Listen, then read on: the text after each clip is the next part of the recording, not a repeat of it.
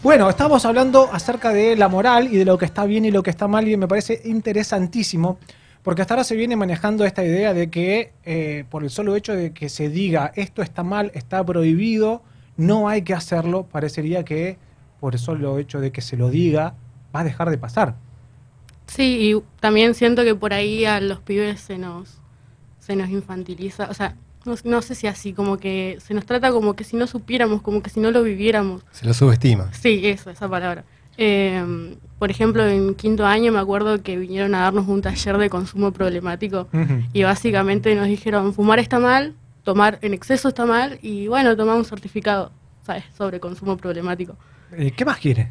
o sea, no les alcanza nada a ustedes. Claro, y es como, bueno, pero me parece que, que hay un montón de otras cosas que no sé qué piensan, que por si no las tocan no pasa, digamos. Por ejemplo, ¿qué otras cosas? Eh, no, yo con la mayoría de chicos de mi edad que conozco o consumen marihuana o lo han hecho alguna vez. Y hablando me doy cuenta de nada, o sea, que con la desinformación que lo hacen, que no pasa lo mismo con el alcohol o el cigarrillo, que el tabaco, que son, bueno, como las drogas legales.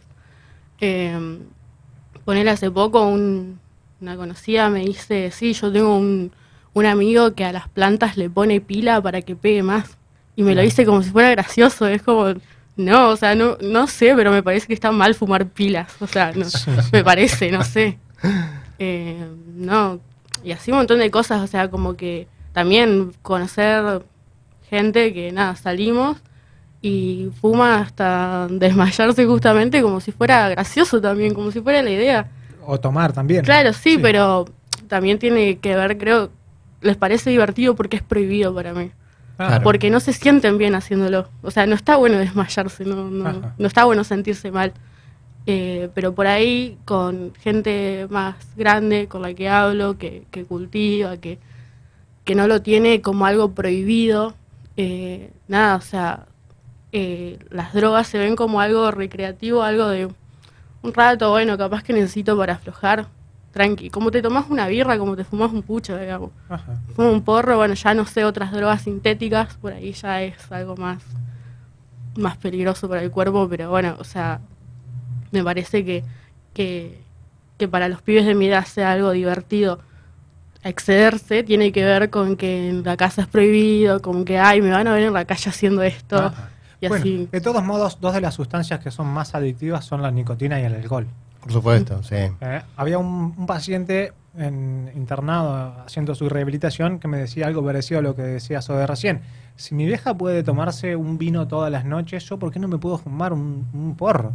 Mi vieja va, sabe dónde lo compra, eh, va hasta el súper, lo puede comprar en el almacén de la esquina. Es más, hay lugares donde le sugieren cuál comprar en cambio, él tenía que ir y comprar de contrabando, no sabía qué compraba y si compraste algo en mal estado o algo jodido, eh, bueno, como pasó ahora, eh, no tenés nada que decir y a nadie que decirle. Vos sabés que a mí tengo la experiencia también de que muchas de las personas que por ahí consumen eh, este tipo de cosas, en tratamiento a veces se recomienda una interconsulta psiquiátrica porque justamente maneja ciertos estados que dificultan el trabajo analítico, o, un estado de ansiedad muy elevado, o un estado de depresión.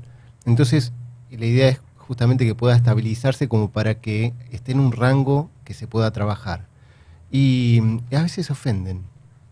Se ofenden diciendo, me querés hacer adicto. Y consumen cualquier cosa que te cuentan, ¿no? Que compran en kiosquitos de cualquier lado.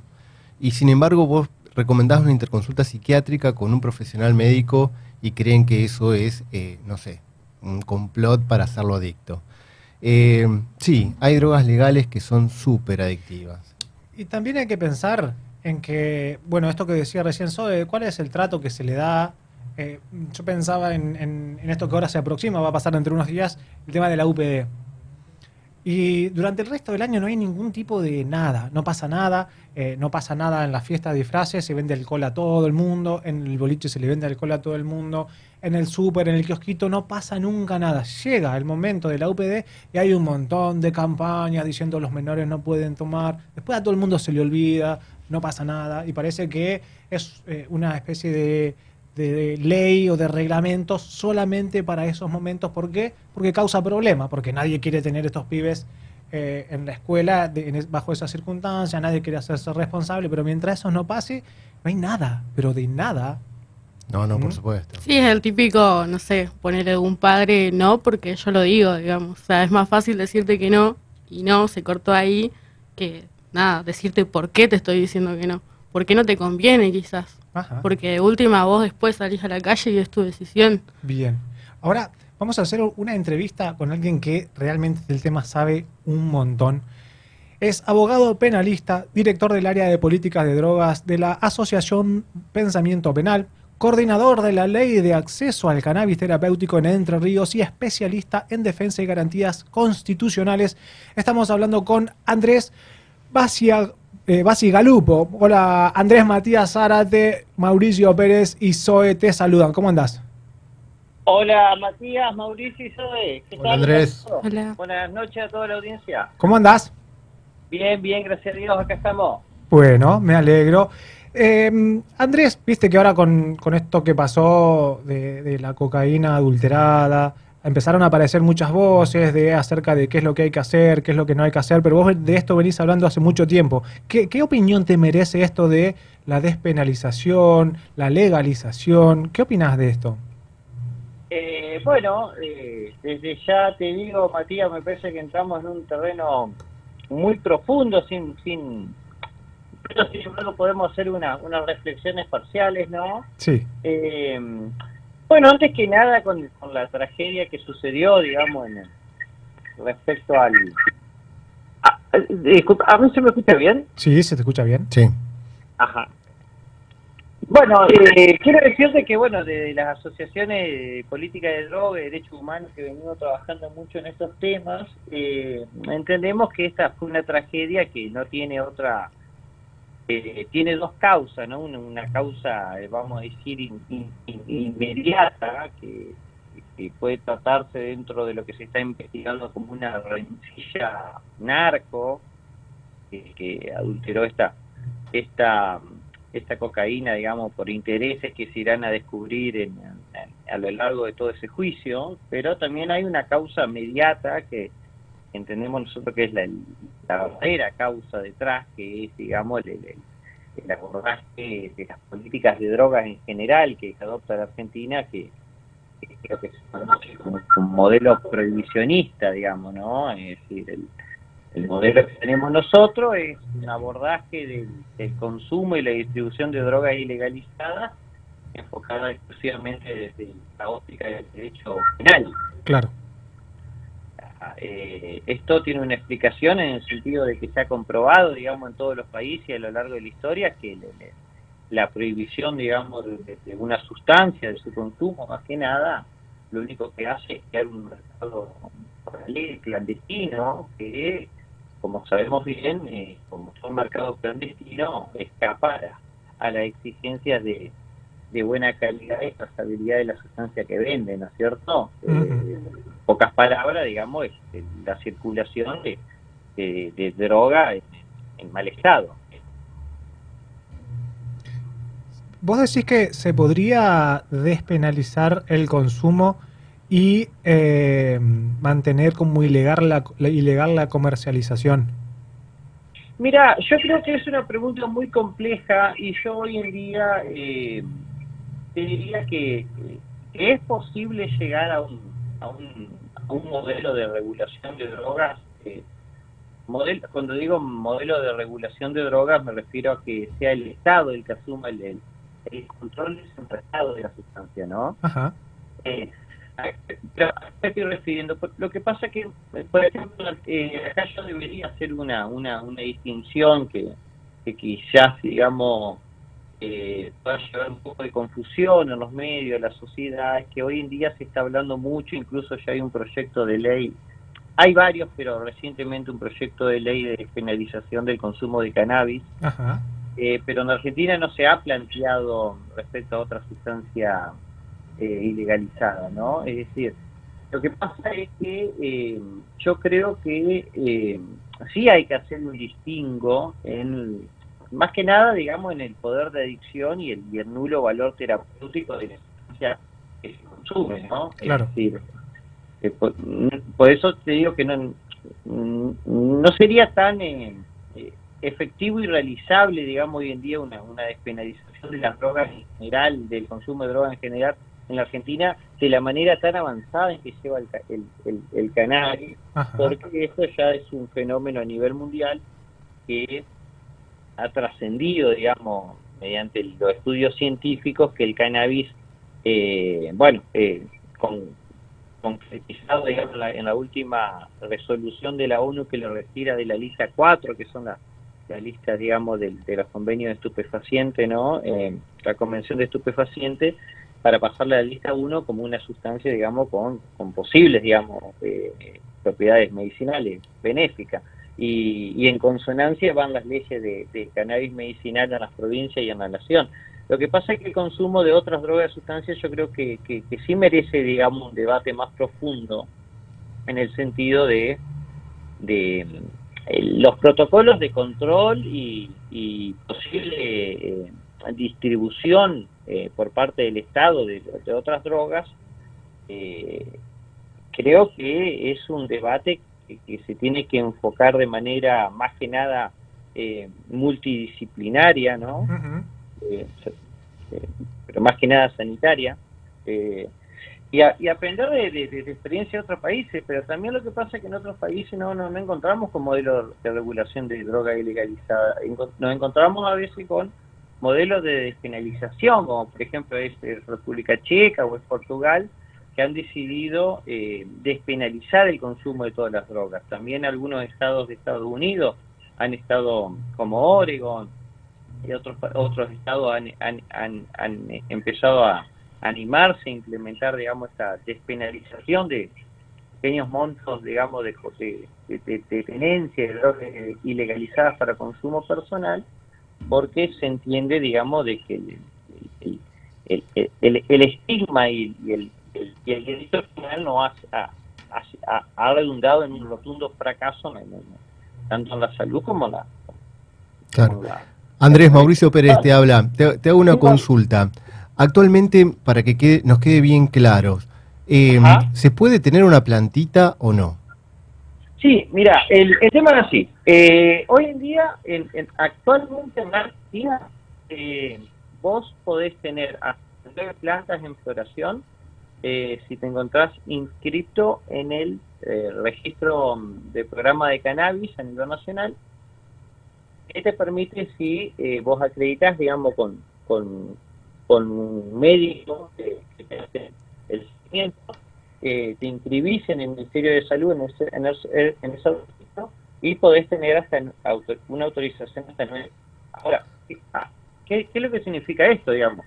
Aquí hay que hacer una distinción, porque mm, lo que sucede es que si yo estoy autorizado por el Estado, a mí eh, la policía, un juez no puede librarme una orden y eh, secuestrarme esas plantas, ¿no? Yo tengo como un escudo legal con, para eso. Eh, si yo no estoy inscrito, sucede que hay un que se llama la despenalización judicial del consumo de drogas, que, que, sigue el lineamiento del fallo Arriola de la Corte Suprema del año 2009, en el que se entiende que las plantas eh, para consumo personal, o la tenencia de, de, droga para consumo personal, no constituyen de siempre y cuando yo no afecte, digamos, la, los derechos de un tercero o trascienda, digamos, al público, digamos, ¿no? Que, sí, pero eh, lo que sucede es que en estos casos la policía procede al secuestro, digamos, destrucción de las plantas a las personas que no están autorizadas, mm, pero después le, dan un sobreseimiento de la justicia para entender que no hubo un delito, digamos. Ese es, digamos, a grosso modo el régimen que tenemos del cannabis hoy en día. Ajá. Eh, eh, existe esta fantasía, recién hablábamos con Zoe, eh, que ella decía recién que, le da la sensación de que se subestima mucho a la juventud con los mensajes que se dan y, este modelo prohibicionista que decías vos. Como que si se llega a despenalizar es como que si se estaría diciendo que se autoriza, que se le da el visto bueno al consumo y por parte de muchas personas eso no, no sería correcto, sería políticamente incorrecto. Como si el hecho de decirlo eh, generaría un mayor consumo o una autorización y una especie de desborde de consumo. Claro, lo que pasa es que acá, Mauricio, lo que yo entiendo es que en, tema de política de drogas, eh, siempre que se, se discuta la problemática, eh, va a estar, van a estar presentes polos totalmente antagónicos, ¿no? Claro. Eh, si la postura prohibicionista, en, resumidas cuentas, se propone como, como lema del Estado el erradicar esa sustancia, digamos, de la población y, prohibir el consumo en una suerte de creencia mística de que eh, el Estado va a poder lograrlo y, la, ciudadanía no va a acceder nunca más a, esa droga ilegalizada. Una especie de pensamiento mágico del Estado, porque nosotros lo decimos, ya está. Es claro, lo que pasa es que por eso yo te digo, el, el, el, el otro modelo, el que se sube que vendría a denominarse el modelo sanitario, modelo de reducción de, riesgo y daño, no es que eh, apologiza el consumo de droga, sino que parte de un principio eh, de que eh, es una realidad, digamos, que las personas no van a dejar de acceder a esas sustancias, porque esas sustancias ya se encuentran en el mercado clandestino que se crea inevitablemente por la prohibición, digamos, ¿no? O sea, yo siempre traigo, digamos, un ejemplo muy muy gráfico y muy conocido como el ejemplo de la, de la ley seca en Estados Unidos y Al Capone, ¿no es cierto? Exacto. Es imposible, digamos, de que una sustancia que ya es conocida y es consumida por la población deje de consumirse por esa, esa actuación del Estado mediante policía y ametralladoras que impiden, digamos, que esa, esa sustancia ingrese a nuestro, territorio. Es una falacia, en realidad, ¿cierto? Entonces la, la, política de reducción de daño lo que sostiene es que partiendo del principio de que no se va a dejar de consumir, lo que hay que hacer es acompañar a la persona usuaria, pero primero y principal eh, mediante la prevención, digamos, ¿no? Es decir, mediante la prevención en el sentido de que de, de alertar cuáles son científicamente las, los, los, los riesgos y los perjuicios que causa determinada sustancia en el organismo, porque vos imaginate que las la estrategias de reducción de riesgo y daño se aplican solamente, digamos, a, la, a las drogas ilegalizadas, sino que también, eh, por ejemplo, los controles de alcoholemia, digamos, ingresan en esa órbita, ¿no? Es decir, la, la, la, ley que, que impone eh, que, impone la, las advertencias de los perjuicios del tabaco en, la, en las cajetillas de cigarrillo, digamos, están indicadas en eso, ¿no? La, la, eh, la enseñanza de educación sexual integral en, la, en la escuela incluso, ¿no es cierto? O el uso de casco.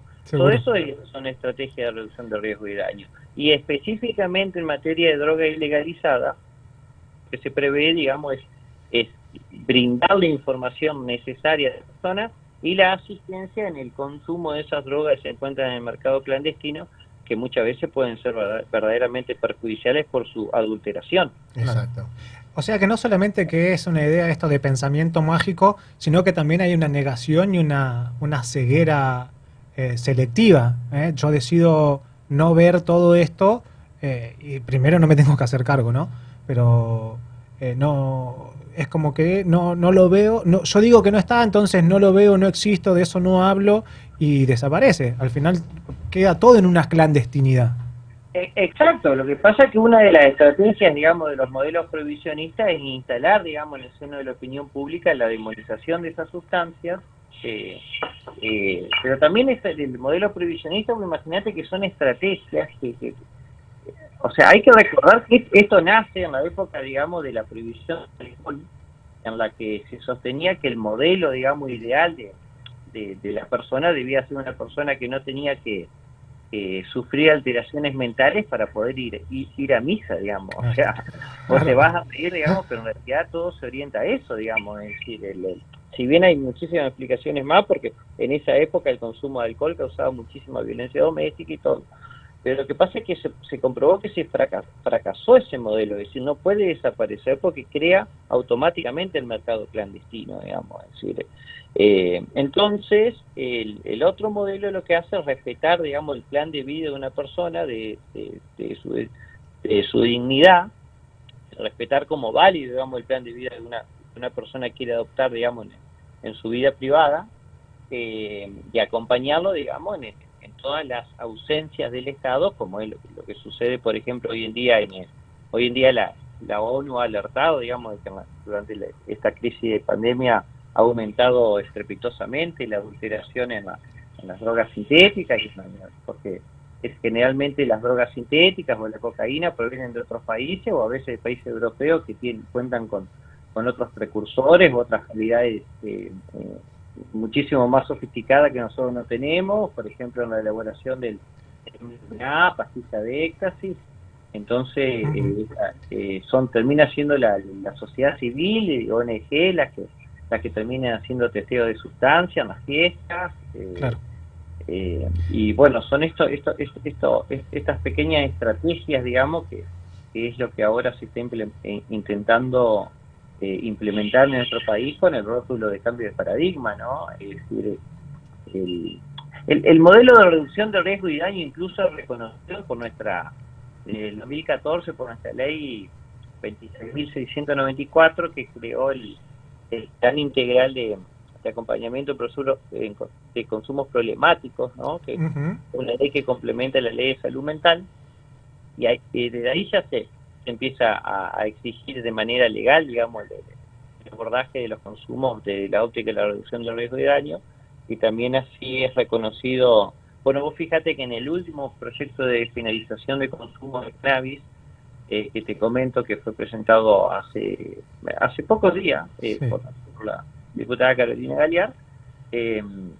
específicamente se, se, reconoce en el, en el articulado legal que no se debe adoptar una política de, modelo prohibicionista. Sí. O sea, vos imaginate que, bueno, es, están reconociendo de manera legal, digamos. Sí, de todos modos, Andrés, ya con esto nos vamos despidiendo.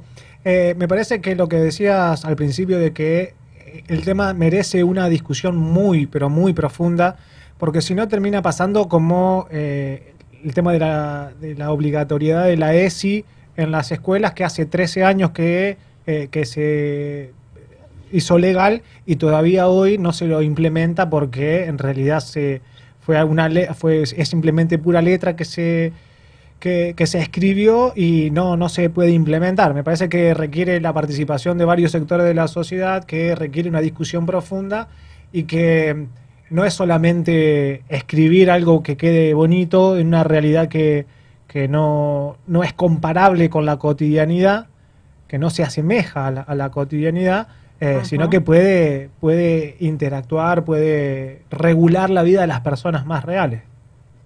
Sí, sí, claro, por eso yo por eso lo primero que digo, Matías, es que hablar de, estos temas eh, son complejos porque, bueno, eh, eh, como yo te digo, en realidad el modelo prohibicionista fue la regla general en nuestro país, en la mayor cantidad de países del mundo, durante más de, cinco décadas, digamos, es decir, eh, entonces hoy en día ¿viste? Es, natural, digamos, de que el consumo de drogas sea tabú, digamos, la discusión en la sociedad, en la escuela, en todas las instituciones eh, para estatales. Y bueno, eh, sí, eh, ojalá se abran los debates, pero ojalá pueda privilegiarse el, el enfoque científico, digamos, ¿no? y no un enfoque ético y moralizante. Exactamente. Bueno, Andrés, te agradecemos enormemente la comunicación. Sé que estabas ocupadísimo y te hiciste un lugarcito para, para poder hablar con nosotros. Así que muchísimas, muchísimas gracias. Seguramente en otro momento te estaremos llamando para hablar de algún otro tema, ¿te parece? Pero encantado y muchísimas gracias a ustedes. Muy bien, nosotros nos vamos a una pausa. Hasta luego.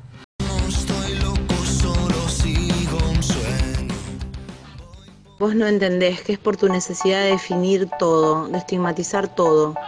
Definir algo es llevarlo a su fin. No, vos no entendés. ¿Cómo puede existir algo si no puede ser nombrado? Denominar algo es darle una esencia, una esencia infinita que va a trascender su existencia. ¿Y cómo querés ponerle? Mm, no sé. Copito. ¡Ay, me gusta Copito! Me encanta Copito. ¡Hola, Copito! ¡Qué más lindo! Dementes, gente loca hablando de cosas serias. O, al revés. Gente. Bueno, lo dejo a su criterio.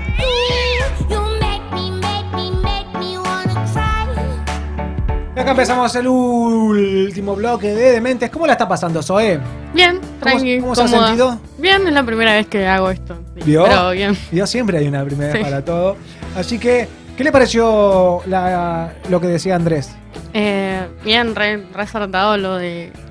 No lo dijo con esas palabras, pero yo lo entendí como la estigmatización, digamos, esto de que, bueno, primero lo que mencionaste, de, bueno, si no lo mencionamos no existe, y después de, la demonización que hay socialmente, de como que, bueno, es un 2 más 2, vos consumís droga, nada, explota el mundo, muerte, o sea, destrucción, todo, se perdió tu vida. Eso decían, vos sabés que me decían eso en, una, en un Consejo Provincial de Juventudes, uno de los referentes de, de uno de los departamentos de acá, me decía que tenía tu edad también, decía eh, ya no creemos en nada de lo que nos dicen. Nos dicen que si consumimos nos vamos a morir. Yo conozco gente que está hace 20 años consumiendo y no pasa nada. Que si empezás a consumir vas a quedar solo y, yo, y eh, vas a ser un fracasado. Yo conozco a médicos, abogados, artistas que consumen y son exitosos. Em, entonces por ahí este discurso prohibicionista, moralista, que plantea las cosas bien o mal, como decías hoy, evidentemente ya no tiene ningún tipo de efecto, e insistir en eso es puramente un simulacro que hace que quedemos bien entre nosotros como para decir que estamos haciendo algo, pero mucho más que eso no. ¿A usted qué le pareció, Mauricio? Es muy interesante, sí, sí, sí. Es muy interesante. Eh, y comparto, digamos, eh, lo que dice Zoe, ¿no? Eh, yo me quedo con esta idea porque creo que es muy importante también la educación a padres. cómo, cómo los padres tienen que transmitir eh, su preocupación en relación a este tema, cómo tienen que informar, no tiene que ser tabú, igual que la sexualidad, o sea, lo hablamos muchas veces. E, esto se tiene que poder hablar, y si los padres no son capaces de poder hablarlo sin prohibirlo, eh, nos estamos metiendo en un problema, ¿sí? que realmente no, no es una solución y creo que, que subestima justamente lo que decía Zoe, eh, la inteligencia de los chicos. Lo subestima, lo subestima diciendo no, no, sos capaz vos por vos mismo de decidir, decido yo por vos prohibiéndotelo. Exactamente. Bueno, eh, el contacto de Andrés me lo pasó eh, Pablo Barbiroto, que mm, muy amablemente nos mandó estos audios con su opinión acerca de esta temática de la legalización o despenalización del consumo. Desde mi experiencia como ex defensor de pobres y menores durante más de ocho años, actualmente más de siete años como juez penal, eh, considero que es inevitable ya y que se debe ir a lo que es la despenalización del consumo personal. Esto ya más de 30 años la Corte Suprema de Justicia de la Nación, en el fallo Basterrica, más de 12 años en el fallo de Arriola, ha dejado muy claro que no se debe criminalizar a, los consumidores, sino que principalmente lo que tenemos que trabajar es desde el punto de vista de la salud mental y tener en cuenta contexto de extrema vulnerabilidad a la hora de, abordar estas situaciones, ¿no? Y que estas conductas no resulten punibles o y a los mínimos legales en el caso de los narcomenudeo. El narcomenudeo muchas veces ha transformado una cuestión en la cual eh, son que se, se, utilizan directamente por una cuestión de subsistencia familiar. Grupos enteros de familia lo hacen por necesidades económicas. No lo estoy justificando, pero estamos hablando de situaciones de vulnerabilidad extrema donde no queda otra alternativa y lamentablemente eh, no se llega con lo que es el narcomenudeo, las leyes de fidelizaciones de droga, a atacar a los verdaderos peces gordos o narcotraficantes, sino que se termina atacando a los determinados kioscos que existen. Por supuesto que es necesario atender esta problemática, pero por sí sola no alcanza. A ver, para explicarlo claramente, la cuestión del narcomenudeo, lo que estamos haciendo de las justicias provinciales es como si tuviésemos un problema de hormigas en nuestro jardín. Vamos a ir matando una hormiguita por una hormiguita cuando en realidad para terminar con las hormigas tenemos que atacar el hormiguero y terminar con ese hormiguero para que no exista. Inmediatamente cuando en el marco de la narcocriminalidad, narcocriminalidad, microcriminalidad, eh, estamos hablando de la droga venta al menudeo, se desbarata un kiosco de droga en un barrio y a los cinco días se va a tener en otro ámbito. Cuestiones de, vulnerabilidad extrema lo vemos y que quizás debería reflejarse eh, en el marco de, la ley o un proyecto de ley es el tema de las mulas. Ustedes saben que las mulas son personas eh, muy vulnerables, generalmente son mujeres, eh, que las hacen pasar de una frontera, de una provincia a otra, o de un país a otro, con droga en su propio organismo interiormente, ya sea vía anal, vía vaginal, en su boca, en el estómago, y que después esto genera muchísimos daños a la salud y lo hacen por situaciones de extrema necesidad. Estas personas posteriormente son detenidas cuando son encontradas y, por ejemplo, una persona que es de Bolivia o una mujer que es de Paraguay termina cumpliendo una condena en federales en la Argentina y esto trae como consecuencia el dejamiento de su familia. Debía preverse esta cuestión, yo soy un convencido, como una cuestión de trata de personas, porque se está utilizando a una persona con fines de comercializar productos utilizando su propio cuerpo, ¿no? Y que están en extrema vulnerabilidad. Y en caso de que deban cumplir una condena, que sea en el país de origen y lo más cercano a, sus domicilios para poder garantizar eh, el cuidado de sus hijos o prisiones domiciliarias, ¿no? Y por ni hablar, cuando estamos hablando en contexto de violencia de género, también se debería tener eh, esta mirada. También puntos a tener en cuenta sería principalmente en esto de la que es la microcriminalidad, en el negocio de la droga, eh, medidas alternativas al proceso penal, porque hoy las cárceles están abarrotadas de causas de que tienen que ver con el narcomenudeo y sería bueno poder trabajarlo con medidas alternativas en estos casos que eviten el ingreso a, prisión. ¿no? Eso me parece que son elementos a, tener en cuenta a la hora de, eh, de trabajar cuestiones que hacen a, una reforma a la ley de droga y ni hablar, como ya se ha aprobado en el Congreso, de lo que es el cultivo de cannabis eh, con fines terapéuticos, que ni siquiera debería ser una conducta que esté prohibida, pero debería remarcarse una ley que se considera ¿no? que es consumo personal, poniendo específicamente, no dejándolo librado al criterio de ningún juez o fiscal, sino específicamente las cantidades para los cuales se considera que por debajo de, de esa línea es consumo personal, lo mismo que para eh, lo que sería el autocultivo con fines medicinales de este tipo de sustancias. Y no solamente el tema de estas drogas como cocaína, marihuana, reglamentarse, sino también hay que ver estas cuestiones que ocurren muchas veces en ciudades como Paraná, donde las personas, los menores de edad, por lo menos lo que más consumen no son cocaína o marihuana, sino que son psicofármacos mezclados con alcohol. ¿no? Tener algún tipo de, de visión sobre esto y por supuesto siempre, siempre resolverlo desde el punto de vista de la salud mental. Intentar atacar un problema de salud como es la cuestión del el consumo personal, eh, criminalizando a los usuarios, eh, la verdad que debemos irlo directamente por, un sistema y un sistema de protección de salud, porque intentar atacar un problema de salud con el Código Penal no solamente es inútil, sino que es una locura. Y así pasaba la opinión de Pablo Barbiroto, impresionante. Qué bárbaro, ¿no? Las opiniones que estamos recibiendo el día de hoy, ¿no? De todos lados, muy buenas. Bueno, me parece que eh, está más que claro de que hay que dejar de mirar para un costado, hay que dejar de mirar el mundo como lo que está mal y lo que está bien. Exacto. Eh, y sobre todo que lo que yo digo está bien y lo que pasa en otro lado está mal. Y poder empezar a ser más plurales y, y poder observar que hay un montón de cosas que pasan alrededor y que el solo hecho de negarlas no va a dejar que pase, sino que los va a dejar más vulnerables, como decía recién Pablo. ¿Qué le pareció, Zoe? Eh, nada, re bien lo que dijo, me parece re importante que empecemos a sacar el chip de mal, mal, mal, no, no, no. Y nada, primero esto de, nada, que te diviertas, que sea una, que consumas alguna droga como recreativa no quiere decir que tu vida está acabada, que automáticamente sos una persona irresponsable, que vas a dejar de estudiar, que no vas a trabajar, que nada, se acabó ahí. Pero que a la vez es muy importante la educación, o sea, eh, yo suelo salir mucho y muchas veces me he encontrado distintos tipos de droga delante mío que no tengo ni idea de qué están hechas y que tampoco sé qué efecto tienen, solo lo que me han contado. Y es re peligroso eso. Absolutamente. Es re peligroso. Mauricio, una última reflexión sobre el programa de hoy. Me encantó, la verdad, la pasé muy bien.